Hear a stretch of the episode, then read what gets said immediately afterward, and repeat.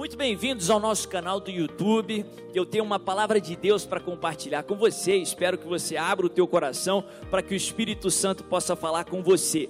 Mas antes de começar, eu tenho um favor para te pedir: se inscreva na nossa página, ative a notificação através desse sininho que está aí e também curta essa mensagem, faça o seu comentário e o mais importante, compartilha com o máximo de pessoas que você puder, para que você não só seja abençoado, mas seja uma bênção em nome de Jesus. Êxodo 3, eu vou ler do verso 19 em diante. A palavra de Deus diz assim: Eu sei que o rei do Egito não os deixará sair, a não ser que uma poderosa mão force. Por isso estenderei a minha mão e ferirei os egípcios com todas, eh, com, é, com todas as maravilhas que realizarei no meio deles. Depois disso, ele os deixará sair e farei que os egípcios tenham boa vontade para com o povo, de modo que quando vocês saírem, não sairão de mãos vazias. Fala comigo, eu não sairei de mãos vazias. Mais uma vez diz: Eu não sairei de mãos vazias. Você não vai sair dessa crise de mãos vazias, em nome de Jesus. Verso 22. Todas as israelitas pedirão às suas vizinhas e às mulheres que estiverem hospedando em casa objetos de prata e ouro e roupas que vocês porão em seus filhos e em suas filhas, assim vocês despojarão os egípcios. Olha que tremendo. Aqui a palavra de Deus fala um pouco sobre a experiência que Moisés teve antes de ir para o Egito e ser usado por Deus para libertar o povo de Israel. Aqui de fato é a primeira vez que Moisés tem um encontro com Deus. A Bíblia fala que ele tinha saído lá do Egito, ele era, tinha uma posição de destaque ali, mas ele fugiu porque ele viu ali que os egípcios estavam oprimindo o seu povo e ele se lembrou que ele era um hebreu. A Bíblia fala que ele fica 40 anos distante ali no deserto e vai morar com o seu sogro, Jetro. E enquanto ele cuidava do rebanho do seu sogro, a Bíblia fala que ele se aproximou ali do Monte Horebe, que é conhecido como Monte de Deus, e ali ele tem uma experiência muito inusitada. Ele vê um arbusto do deserto, uma sarça, e ele vê que a sarça estava pegando fogo. Mas a sarça não era consumida. Que era um exemplo, um, um retrato do povo de Deus, do povo de Israel que estava ali no Egito, estava experimentando aquele fogo, aquela opressão, mas porém não era consumido. A sarça ela pode até arder, mas ela não é consumida em nome de Jesus. O fogo pode vir por um caminho, mas a Bíblia fala que ele foge por sete caminhos. A arma pode ser forjada, mas ela não prospera. E ali, Deus fala com Moisés de uma maneira ali extraordinária, fala do propósito que ele tem para a sua vida, fala do plano que ele tem de libertação para Israel. E hoje eu quero compartilhar esse último trecho da fala do Senhor, no qual Deus, ele fala das coisas que irão acontecer, aqui já é o final da fala do Senhor, eu vou estar estudando um pouco essa semana sobre o início, eu senti de compartilhar a última parte, começar do final essa semana, porque eu creio que isso vai edificar a tua fé, aumentar a tua esperança e te abençoar em nome de Jesus para que você tenha uma semana de vitória. A Bíblia fala que Moisés fica relutante um pouco com o Senhor e Deus mostra alguns sinais a ele que de fato Deus estava o enviando. Deus instrui ele o que ele falar para o povo, para o povo acreditar que de fato ele era o enviado do Senhor. E no final Deus fala assim, fala que Faraó iria resistir mas que Deus agiria com uma mão poderosa e através dos sinais que Deus iria fazer, por fim Faraó iria liberar o povo. E quando o povo saísse, o povo não ia sair de mãos vazias. Pelo contrário, Deus mesmo instrui os israelitas e as israelitas para que pedissem para as egípcias ali das suas posses de ouro, das suas propriedades, para que eles pudessem sair com algo, para que Deus pudesse transferir aquilo que os egípcios tinham para os israelitas, que pudesse haver transferência de riqueza das trevas para os filhos da luz. E momentos de crise são momentos sensacionais para que Deus possa fazer transferência de riqueza. E eu quero declarar que é isso que Deus vai fazer com a tua vida. Ele vai transferir das trevas, como a Bíblia fala, e vai colocar na mão dos filhos da luz, em nome de Jesus, dos filhos de Deus, em nome de Jesus. Mas eu quero compartilhar algumas breves lições aqui que eu aprendo com essa última fala do Senhor para Moisés. Primeira lição que eu gostaria de pontuar, em nome de Jesus: nada pega Deus de surpresa. Nada pega Deus de surpresa. O homem ele pode ser surpreendido, alguns gostam de surpresa, outros não gostam tanto. Pelo menos surpresas boas, né? Eu vou falar. Mas eu creio que ninguém gosta de surpresas ruins. Mas o fato é que o homem pode ser surpreendido. Porque o homem não consegue ver o todo. O homem não consegue ver o coração, o homem só vê por fora. O homem não consegue ver um segundo além do seu presente. Tudo que nós conseguimos ver está no presente, todas as memórias que nós temos estão no passado. Nós não conseguimos enxergar o futuro.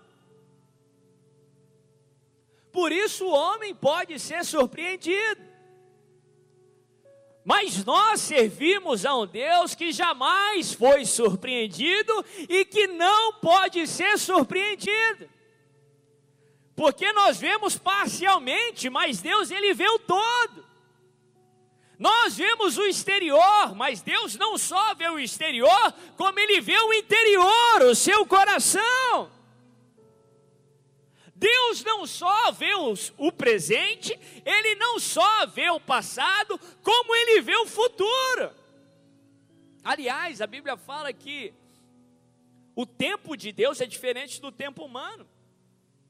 A palavra no grego que descreve o tempo que nós estamos sujeitos é a palavra cronos. Nós estamos sujeitos ao cronos, todos nós, sem exceção. Mas o tempo de Deus é um outro tempo que no grego é a palavra kairos. Deus ele vive no kairos. De fato que para Deus tudo é presente. O futuro para Deus ele já vê acontecer. Daqui uma semana, daqui um minuto, daqui mil anos. Deus ele vê como você vê o presente. Deus vê o futuro melhor do que você se lembra do passado. Por isso que nada surpreende a Deus. Nada, nada, nada, nada. Anos antes do povo de Israel estar no Egito, pela primeira vez que Deus fez uma aliança ali com Abraão, Deus já havia falado que dos seus filhos, da sua descendência, o povo iria para o Egito, iria ficar ali por 400 anos, e depois sairia do Egito. Deus já sabia que o problema viria. Agora, ali para Moisés, ele fala: Você vai lá para Faraó, só que Faraó vai te resistir. O coração dele foi endurecido. Mas eu vou agir com mão poderosa e eu vou tirar o povo do Egito. Em outras palavras, o problema pode pegar você de surpresa, essa pandemia pegou a humanidade de surpresa, mas nada pega Deus de surpresa. Ele já sabia que iria acontecer e ele já havia providenciado o escape, a data marcada para você sair do Egito, a hora para você sair deste problema, a hora para essa situação se encerrar em nome de Jesus. Ele já havia determinado que essa situação não seria o seu fim. Esse problema não é um ponto final. Talvez seja só uma vírgula, só, só seja um ponto aí para você respirar, pensar duas vezes e continuar, porque Deus tem mais para você, em nome de Jesus. Nada pega Deus de surpresa, nem os seus erros pega Deus de surpresa, nem o pecado do homem pega Deus de surpresa. Há dois mil anos atrás, antes de você nascer, Jesus já tinha paga um alto preço pelos pecados que você iria cometer. Nem os seus erros pegaram Deus de surpresa, nem os erros que você vai cometer pega Deus de surpresa. Ele sabe tudo que você vai fazer e a Bíblia fala que ele te ama mesmo assim, porque o amor dele não impõe exigências, o amor dele é incondicional e ele já providenciou um escape. Ele pagou um alto preço para perdoar pelos seus pecados do passado, presente e do futuro. Porque nada pega a Deus de surpresa. Número dois, Deus nunca perde o controle. Fala comigo, Deus nunca perde o controle. Você repara aqui, falou, Faraó vai te resistir, mas eu vou intervir e ele vai te liberar. Nem Faraó foge do controle de Deus, nem o coronavírus foge do controle de Deus, nem o diabo foge do controle de Deus. Lembra ali do livro de Jó? O diabo vai lá pedir para Deus para tocar em Jó, para tirar a vida de Jó. Deus fala para o diabo: ó, você pode tirar isso, mas não toca nele. Aí depois, ó, você pode tocar, mas não pode tirar a vida dele. Porque Deus tinha um projeto, Deus tinha um propósito para tudo aquilo. Em outras palavras, até o diabo tem que agir na esfera que Deus permite. Não pode mover um A a mais do que a permissão do Senhor. Porque Deus jamais perde o controle. E de fato, presta bem atenção. Deus, se Ele quiser, ele pode fazer até o diabo te abençoar. Deus, se Ele quiser, Ele faz até Faraó te abençoar. No início da vida de Moisés, se você não se lembra, a Bíblia fala que a filha de Faraó descobriu Moisés, porque Faraó tinha mandado exterminar todos os meninos. E a filha de, de Faraó se encanta com aquele bebê e adota ele como filho. Só que não sei por causa ali, se ela não estava acostumada com aquilo, se ela não queria a responsabilidade.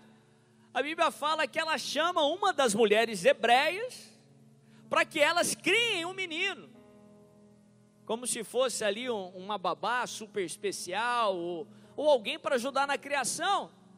E sabe quem a filha de Faraó chama para cuidar de Moisés? A mãe de Moisés. E a Bíblia fala que ela sustenta a mãe de Moisés para criar Moisés. Se Deus quiser, meu irmão, Ele vai usar até o sistema de Faraó para te abençoar em nome de Jesus. Ele vai usar até a riqueza das trevas para te promover, para te abençoar, porque Ele tem todo o controle. Balaão, um profeta feiticeiro, um profeta do mal foi contratado para amaldiçoar o povo de Deus, se levantou e por algumas vezes ele tentou, e quando ele ia amaldiçoar, Deus entrava na história. E quando Deus entrava na história, Deus fazia Balaão abençoar o povo de Deus. E ele tentou por algumas vezes, e todas as vezes que ele ia tentar amaldiçoar o povo, Deus entrava na história e ele acabava abençoando.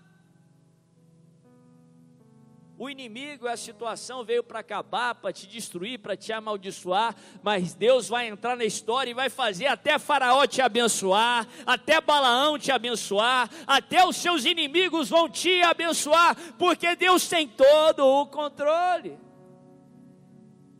Tem gente que tem dificuldade de falar ou de pensar num Deus que tem o controle e um Deus que nos dá o livre-arbítrio. Como Deus tem o controle se Ele me deu o poder de decisão? como Deus é soberano, sabe o futuro e mesmo assim me deu o livre-arbítrio. E tem gente que tem dificuldade aí, gasta tempo pensando e discutindo sobre isso. Ah, não deu controle. Ah, não existe livre-arbítrio. Ah, Deus não tem o controle. Não. A palavra nos ensina que Deus tem o controle, que Deus é soberano. Ele vê o amanhã antes do amanhã acontecer. E também a Bíblia fala que ele nos deu o livre-arbítrio. Você tem o poder de decisão, sim. Você pode escolher. Mas Deus sabe o que você vai escolher. Deus sabe que rumo você vai tomar.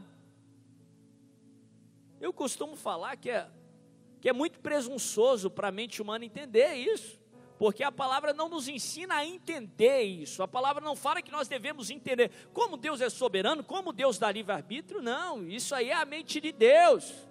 Quem, pois, conheceu a mente do Senhor, Paulo fala, você não tem que entender, a Bíblia fala: confia no Senhor de todo o teu coração e não apoie no teu próprio entendimento. É presunçoso para a mente humana limitada tender, tentar entender a mente de Deus que é ilimitada. Ele é soberano, ele tem todo o controle, a palavra de Deus nos ensina isso, mas ele também nos deu o livre-arbítrio. Deus sabe até as decisões erradas que você vai tomar. E ele pagou um alto preço para perdoar os pecados que você iria cometer. Deus sabe os problemas que você vai enfrentar, e antes de você enfrentar, Ele já proveu um escape para que você possa enfrentar e para que você possa prevalecer. Deus jamais sai do seu trono, Deus jamais perde o controle, o nosso Deus tem todo o controle. Você só entra numa batalha debaixo da sua permissão. E quando Deus quer, Ele para a batalha. Se você precisa aí de uma força extra, suas forças estão acabando, a Bíblia fala que Ele prepara uma mesa, um banquete, à presença dos seus adversários. Ele fala lá para o inimigo: para, te dá um banquete, te honra, te reveste de força, de graça para você voltar para a batalha e para você prevalecer em nome de Jesus. Terceira e última lição, e eu vou encerrar. Deus não permite você entrar numa batalha se for para sair dela de mãos vazias. Em outras palavras, se for para sair dela da mesma forma que você entrou, aí é perda de tempo, não faz sentido. Deus não permite que você entre numa batalha para sair pior do que entrou. Deus te ama demais. Os planos do Senhor não são de mal, são de paz. Não são para te prejudicar, mas são para te fazer prosperar. Jeremias 29, 11 nos ensina. Para te dar esperança e um futuro, não para aniquilar a tua esperança, não para destruir o teu futuro. Se Deus permitiu que você passasse um tempo no Egito, na prova, no problema, foi porque Ele tinha um propósito. Se você estudar aí, a palavra de Deus fala que o povo de Israel entrou através de 70 pessoas ali no Egito. Saíram mais de um milhão de pessoas. Aquele problema, aquela dificuldade, os egípcios perseguindo eles, fizeram que eles ficassem ali na terra de Goze. Se tinha intriga entre famílias ali, tiveram que resolver as intrigas, tiveram que se aproximar, famílias foram construídas, o povo proliferou, o povo cresceu, geraram filhos e se tornaram um povo poderoso, de tal maneira que Faraó se sentiu ameaçado. A Bíblia fala que quando eles iriam sair dali, Deus instrui eles com muito detalhe, para que eles pegassem as posses do Egito os egípcios deram a eles. De tal maneira que quando eles saíram, eles saíram maior do que entraram. De tal maneira que quando eles saíram, eles saíram mais numerosos do que entraram. De tal maneira que quando eles saíram, eles saíram muito melhor do que eles entraram. E é isso que eu declaro sobre a tua vida durante essa crise. Eu não sei qual o motivo, mas eu tenho a certeza que Deus só permitiu você passar por isso porque seria necessário para você. Deus está trabalhando algo na sua vida que Ele só poderia trabalhar através dessa crise. Deus está edificando algo no seu interior, na tua casa, que Ele precisava dessa crise para edificar. E eu tenho uma certeza e declaro que você vai sair maior do que entrou, você vai sair mais numeroso do que entrou, você vai sair mais feliz do que entrou, você vai sair melhor do que entrou, em nome de Jesus.